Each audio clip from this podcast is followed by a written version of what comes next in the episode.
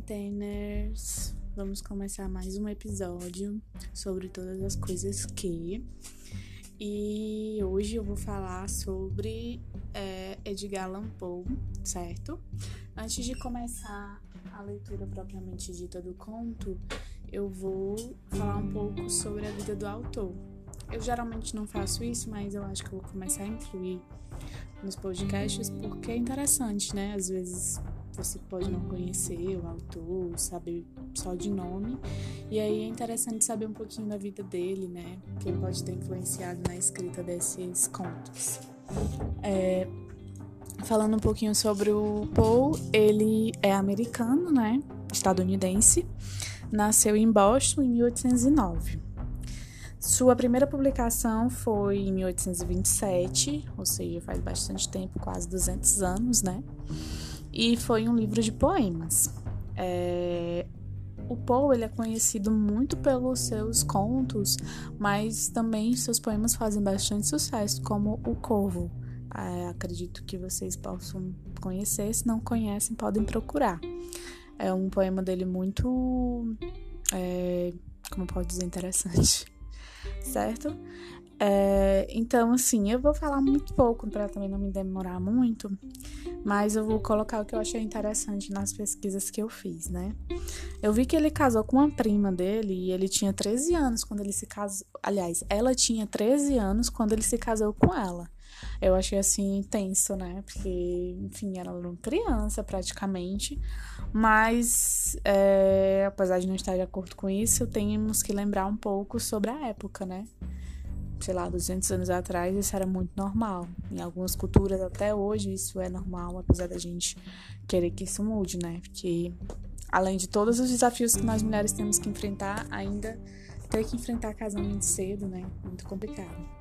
Enfim, é, logo depois desse casamento, ele passou por muitas dificuldades financeiras e ele conseguiu superar isso vencendo concursos de escrita, com seus contos e suas poesias.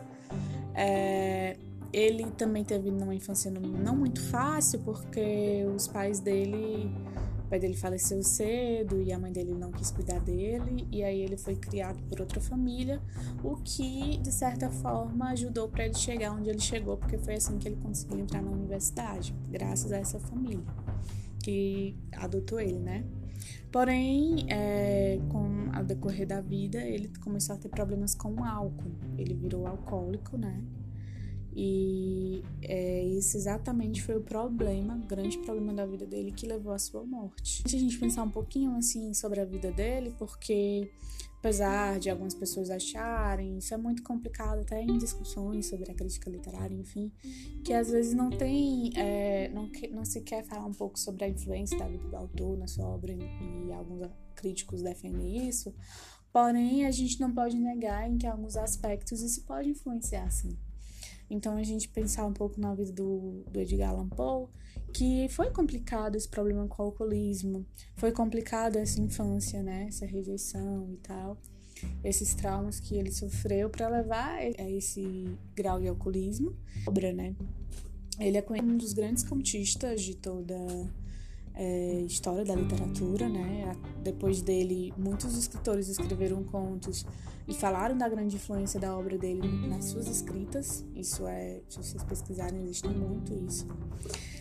E a sua principal temática das obras era o horror, né? Ela também tem ficção policial, mas assim, o horror, os principais contos, é, eles são de horror, terror, enfim.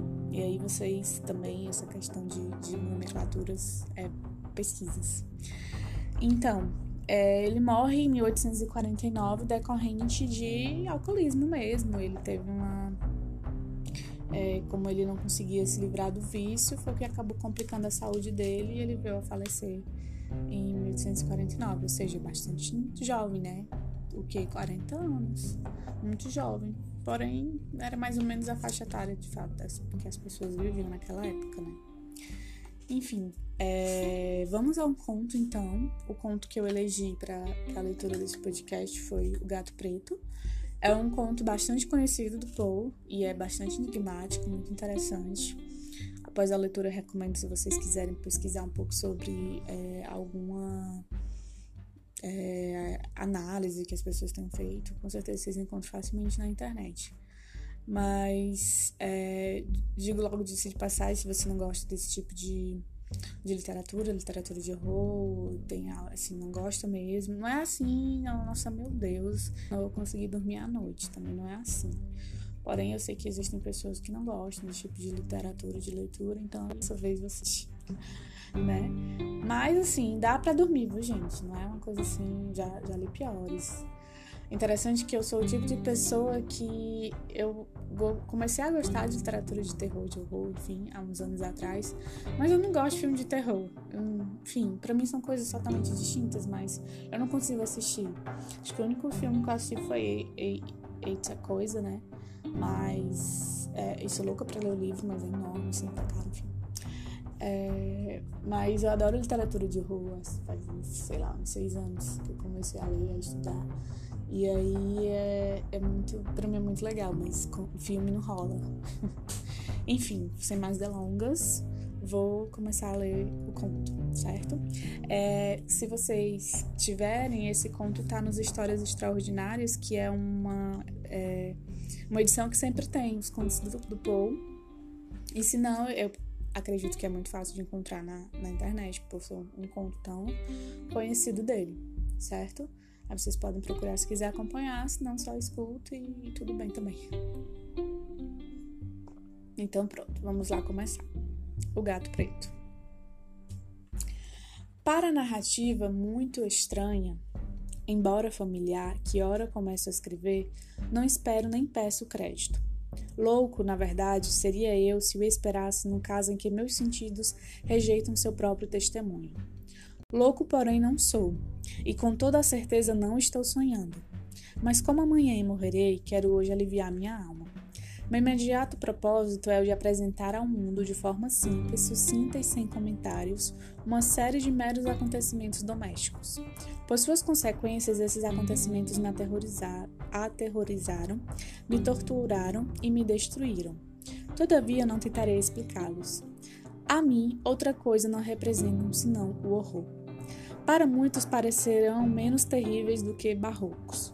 No futuro, talvez se possa encontrar algum intelecto que reduza meu fantasma a um lugar comum.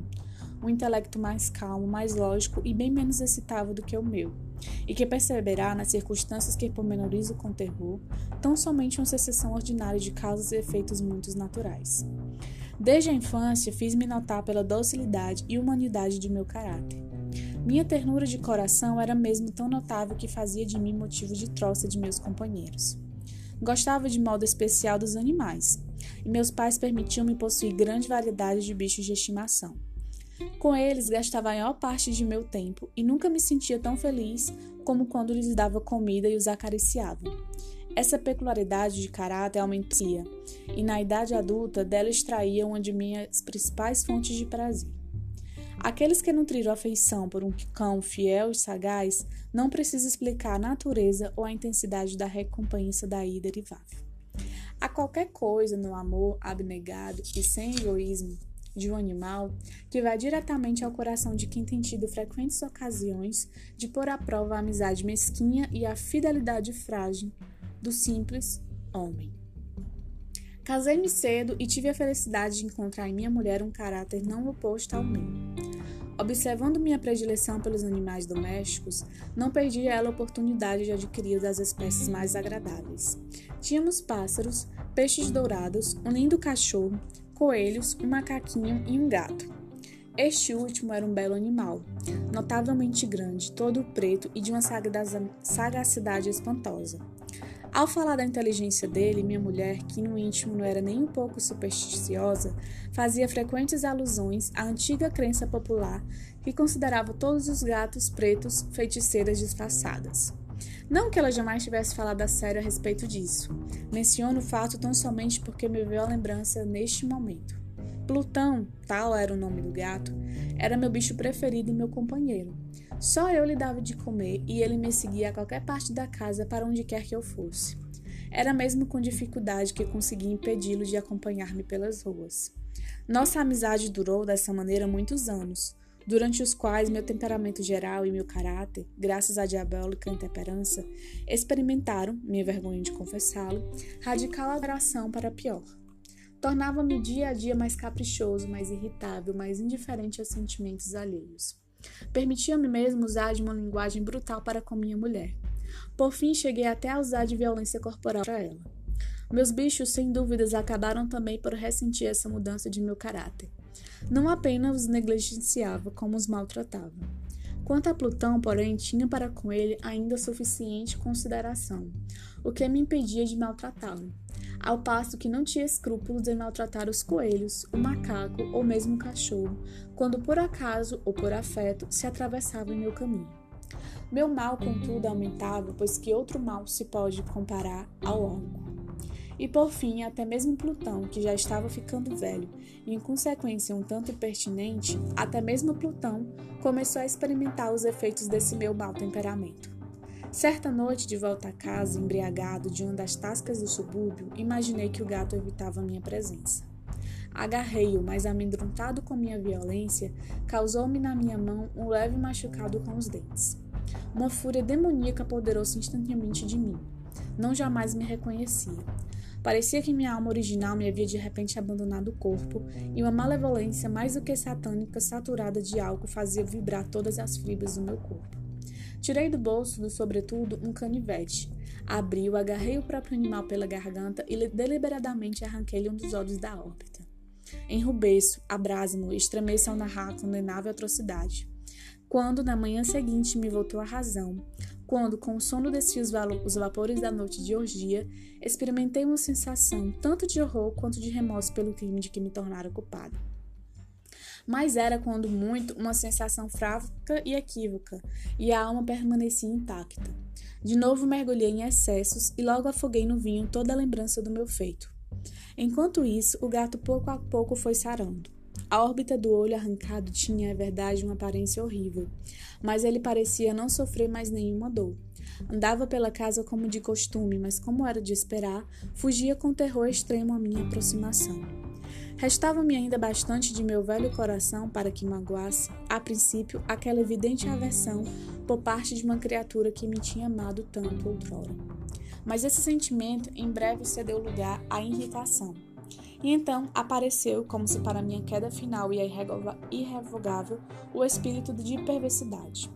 Desse espírito não cuida a filosofia, e contudo não tenho tanta certeza da existência de minha alma quanto tenho de a perversidade, um dos impulsos primitivos do coração humano, uma das indizíveis faculdades ou sentimentos primários que lhe diz, diz direção ao caráter do homem. Quem já não se viu centenas de vezes a cometer um ato vil ou estúpido por nenhuma razão que não há de saber que não devia cometê-lo? Não temos nós uma perpétua inclinação, oposta ao nosso melhor bom senso, para violar o que é a lei, simplesmente pelo fato de entendermos ser ela a lei? Esse episódio, esse espírito de perversidade, digo, veio causar minha derrocada final. Foi esse anelo insondável da alma de torturar-se a si mesma, de violentar sua própria natureza, de praticar o mal pelo mal, que me levou a continuar e, por fim, a consumar a injúria que já havia infligido ao inofensivo animal. Certa manhã, sangue frio, enrolei, enrolei um laço à volta de seu pescoço e enforquei-o no ramo de uma árvore. Enforquei-o com lágrimas jorrando-me dos olhos e com mais amargo dos remorsos no coração. Enforquei-o porque sabia que ele me tinha amado e porque sentia que ele não me tinha dado razão para ofendê-lo. Enforquei-o porque sabia que, assim fazendo, estava cometendo um pecado, um pecado mortal que iria pôr em perigo minha alma imortal, colocando-me a mesmo, se tal coisa fosse possível, fora do alcance da infinita misericórdia do mais misericórdia, ah, desculpa, misericordioso e mais terrível Deus. Na noite do dia em que levei a cabo essa cruel façanha, fui despertado do sono por gritos de fogo. As cortinas de meu leito estavam em chamas, a casa inteira ardia. Foi com grande dificuldade que minha mulher escapara ao incêndio. A destruição foi completa. Toda a minha fortuna terrena foi tragada e entreguei-me por diante ao desespero. Sei-me superior à fraqueza de buscar estabelecer uma sequência de causa e efeito entre o desastre e a atrocidade, mas como estou relatando encadeamento de fatos, não desejo que nenhum possível elo seja negligenciado. Visitei as ruínas no dia seguinte ao incêndio. Todas as paredes, com exceção de uma, tinham desabado. A exceção era a parede de um compartimento não muito grossa, situada mais ou menos no meio da casa e contra a qual permanecera a cabeceira do meu leito. Ali o estuque havia em grande parte resistido à ação do fogo, fato que atribuía a ter sido ele recentemente assentado. Ao redor dessa parede reuniu-se densa multidão. Muitas pessoas pareciam examinar certa porção especial dela com uma atenção muito ávida e minuciosa. As palavras estranho, singular e outras expressões semelhantes necessitaram minha curiosidade. Aproximei e vi como se gravada em baixo relevo sobre a superfície branca a figura de um gato gigantesco. Tal impressão, tal impressão exibia nitidez verdadeiramente maravilhosa. Havia uma corda em redor do pescoço do animal. Quando pela primeira vez contemplei a aparição, pois não podia considerá-la senão isso, meu espanto e meu terror foram extremos mas afinal a reflexão veio em meu auxílio. O gato, lembrava-me, tinha sido enforcado no jardim junto da casa, ao alarme de fogo. Esse jardim se enchera imediatamente de polvo, e alguém devia ter cortado a corda que prendia o animal à árvore e o lançara por uma janela aberta para dentro de meu quarto. Isso fora provavelmente feito com o propósito de despetar-me. A queda de outras paredes tinham comprimido a vítima de minha crueldade contra a massa do estuque recentemente colocada, cuja, qua, cuja cal, com as chamas e o manico do cadáver, traçaram então a imagem tal como a vi. Embora assim eu procurasse explicar de pronto a minha razão, se não de todo a minha consciência, o surpreendente fato que acabo de narrar nem por isso deixou ele de causar profunda impressão em minha imaginação. Por meses não pude livrar-me do fantasma do gato. Durante esse período, voltava-me ao espírito um quase sentimento que parecia remorso, mas não era. Cheguei a ponto de lamentar a perda do animal e de procurar, entre as tascas ordinárias que eu então habitualmente frequentava, outro bicho da mesma espécie e de aparência algo semelhante para preencher-lhe a vaga. Certa noite, meio embrutecido, sentado no antro mais que infame, minha atenção foi de súbito atraído para um objeto preto em um repouso sobre um dos imensos barris de genebra ou de rum que constituíam a principal mobília da sala. Estivera a olhar fixamente para o topo daquele barril durante alguns minutos, e o que agora me causava surpresa era o fato de não haver percebido mais cedo o. Aproximei-me e toquei-o com a mão. Era um gato preto, um gato bem grande, tão grande como, como Plutão e muito parecido com ele em todos os aspectos, menos um. Plutão não tinha pelos brancos em parte alguma do corpo, mas aquele gato tinha uma extensa, embora impressa, imprecisa, mancha branca, mancha branca cobrindo-lhe quase toda a região do peito. Logo que eu toquei, ele imediatamente se levantou, ronronou alto, esfregou-se contra minha mão e pareceu deliciado com minhas atenções. Era, pois, aquela criatura mesma que eu procurava. Sem perda de tempo, propus-me a comprá-lo ao taverneiro, mas ele me disse que o animal não lhe pertencia, que nada sabia a seu respeito e que nunca o vira antes.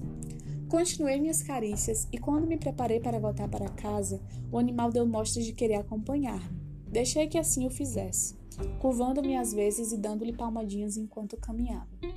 Ao chegar a casa, ele imediatamente se familiarizou com ela e se tornou desde logo grande favorito de minha mulher.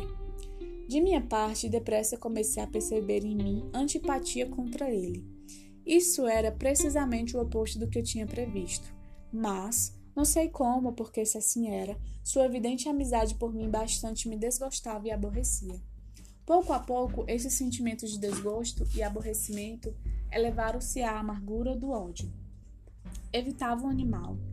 Certa sensação de vergonha e a lembrança de minha antiga e cruel façanha impediam-me de maltratá-lo fisicamente. Durante algumas semanas, não surrei nem usei de violência contra ele, mas gradualmente, bem gradualmente, passei a olhá-lo com indizível aversão e a esquivar-me em silêncio a sua odiosa presença, como a um sopro de pestilência. O que sem dúvida aumentou meu ódio pelo animal foi a descoberta na manhã seguinte, aquela em que eu trouxera para casa, de que, como Plutão, também ele fora privado de um de seus olhos.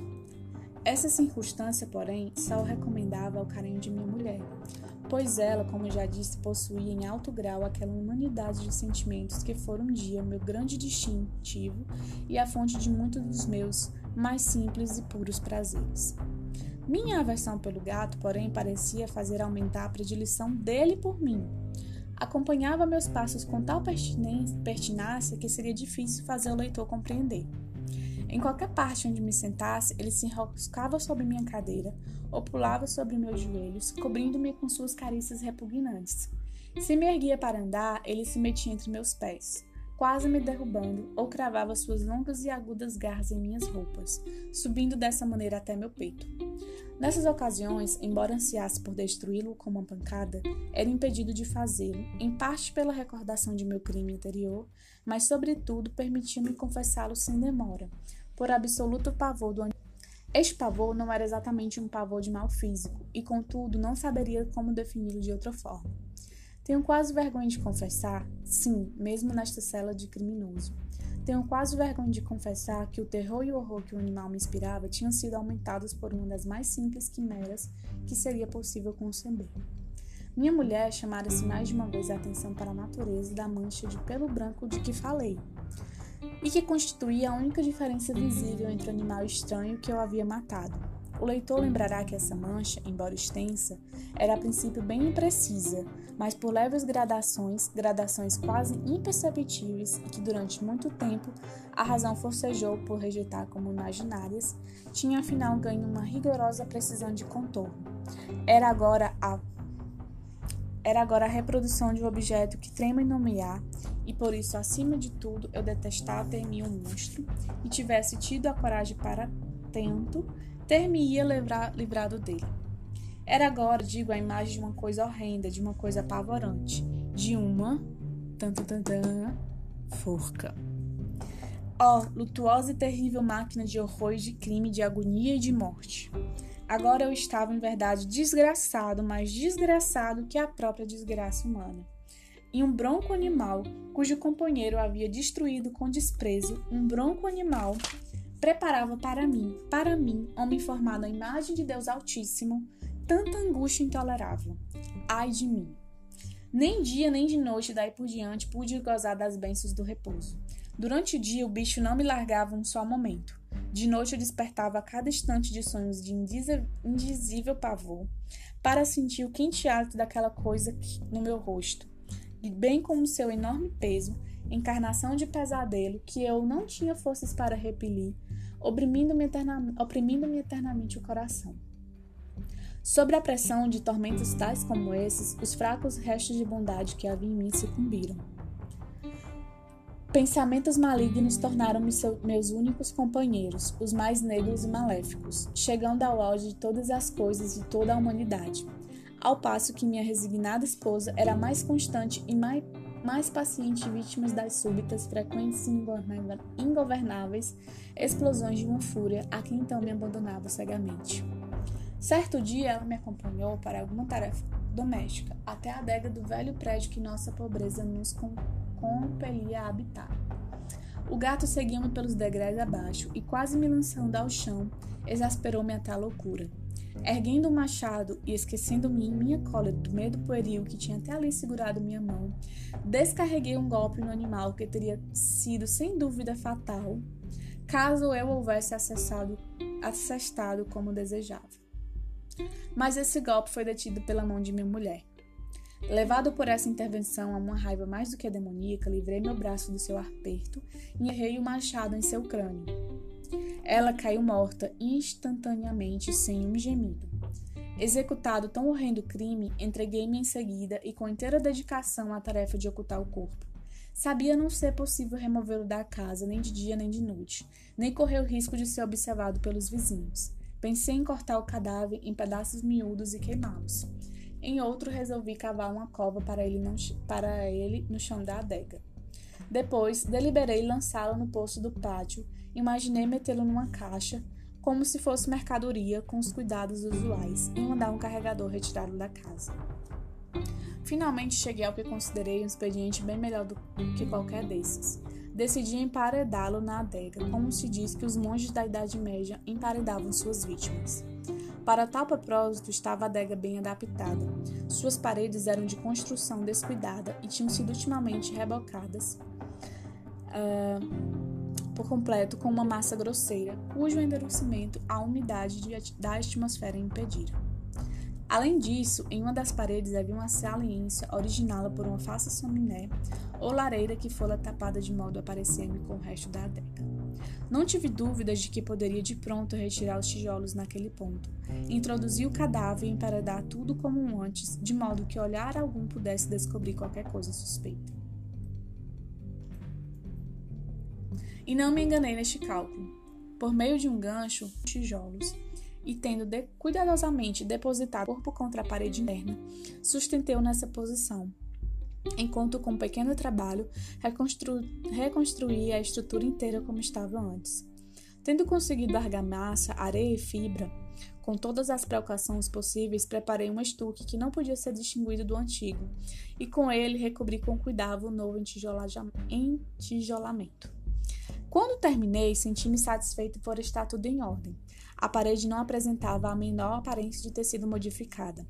O entulho do chão foi varrido com a mais minuciosa cautela. Triunfante, olhei em torno e disse a mim mesmo: aqui pelo menos meu trabalho não foi em vão. Tratei em seguida de procurar um animal que fora causa de tamanha desgraça, pois afinal resolvera decididamente matar. Se tivesse podido encontrá-lo naquele instante, não poderia haver dúvida a respeito de sua sorte, mas parecia que o manhoso animal ficara alarmado com a ovelha e evitava aparecer, dada a minha raiva atual. É impossível descrever ou imaginar a profunda, abençoada sensação de alívio que a ausência da detestável criatura causava no meu íntimo. Não me apareceu durante a noite, e assim, por uma noite pelo menos, desde que ele havia entrado na casa, dormi profunda e tranquilamente. Sim, dormi, mesmo com o peso de uma morte na alma. O segundo e terceiro dia se passaram e, no entanto, meu carrasco não apareceu. Mais uma vez respirei como um homem livre, aterrorizado. O monstro abandonara a casa para sempre. Não mais o veria. Minha felicidade era total. Muito pouco me perturbava a culpa por minha negra ação. Alguns interrogatórios foram feitos e prontamente respondidos. Dera-se mesmo uma busca, mas é claro, nada seria encontrado. Considerava assegurada minha futura felicidade. No quarto dia depois do assassinato, chegou à casa bastante inesperadamente um grupo de policiais que procedeu de novo à rigorosa investigação do recinto. Seguro, porém, da impregnabilidade do meu esconderijo, não sentia a menor perturbação. Nenhum escaninho ou recanto deixaram inexplorado. Por fim, pela terceira ou quarta vez, desceram a adega. Nenhum músculo meu estremeceu. Meu coração batia calmamente como de quem dorme o sono da inocência. Caminhava pela adega de ponta a ponta, Cruzei os braços no peito e passeava tranquilo para lá e para cá. Os policiais ficaram inteiramente satisfeitos e aprontaram para partir. O júbilo de meu coração era demasiado forte para ser contínuo. Ardia por dizer pelo menos uma palavra a modo de triunfo e para tornar, indubitavelmente segura, a certeza deles de minha inculpabilidade. Senhores, disse por fim quando o grupo subia a escada, sinto-me encantado por ter desfeito suas suspeitas. Desejo a todos saúde e um pouco mais de cortesia. A propósito, cavalheiro, esta é uma casa muito bem construída. No meu violento desejo de dizer alguma coisa com um desembaraço, eu mal sabia o que dizer. Posso afirmar que é uma casa excelentíssima, excelentemente bem construída. Estas paredes, já vão indo, senhores, estas paredes foram solidariamente edificadas. E aí, por simples frenesi de bravata, bati pesadamente com uma bengala que tinha na mão, justamente naquela parte do entilojamento por trás da qual estava o cadáver da mulher do meu coração. Mas possa Deus proteger-me e livrar-me das garras do demônio. Apenas mergulhou no silêncio a repercussão de minhas pancadas, e logo me respondeu uma voz de dentro do túmulo, um gemido a princípio velado e entrecortado, como o soluço de uma criança que depois rapidamente se avolumou no, no grito prolongado, alto e contínuo, extremamente anormal e inumano. Um urro, um guincho lamentoso, meio de erro e meio de triunfo, como só do inferno se poderia erguer, a um só tempo das gargantas dos danados, de, uh, em sua agonia e dos demônios exultantes na danação. Loucura seria falar de meus próprios pensamentos. Desfalecendo, recuei até a parede oposta. Durante um minuto, o grupo que se achava na escada ficou imóvel, no paroxismo do medo e do pavor. Logo depois, uma dúzia de braços robustos se atarefava em desmanchar a parede que caiu inteiriça. O cadáver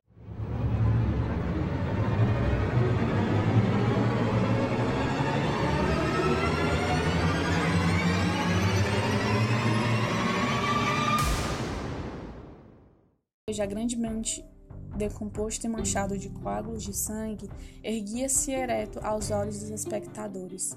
Sobre sua cabeça, com a boca vermelha escancarada, ninguém o olho solitário estava sentado o horrendo animal, cuja astúcia me induzira ao crime e cuja voz delatadora me havia apontado ao carrasco. Eu havia emparedado o, emparedado o monstro no túmulo.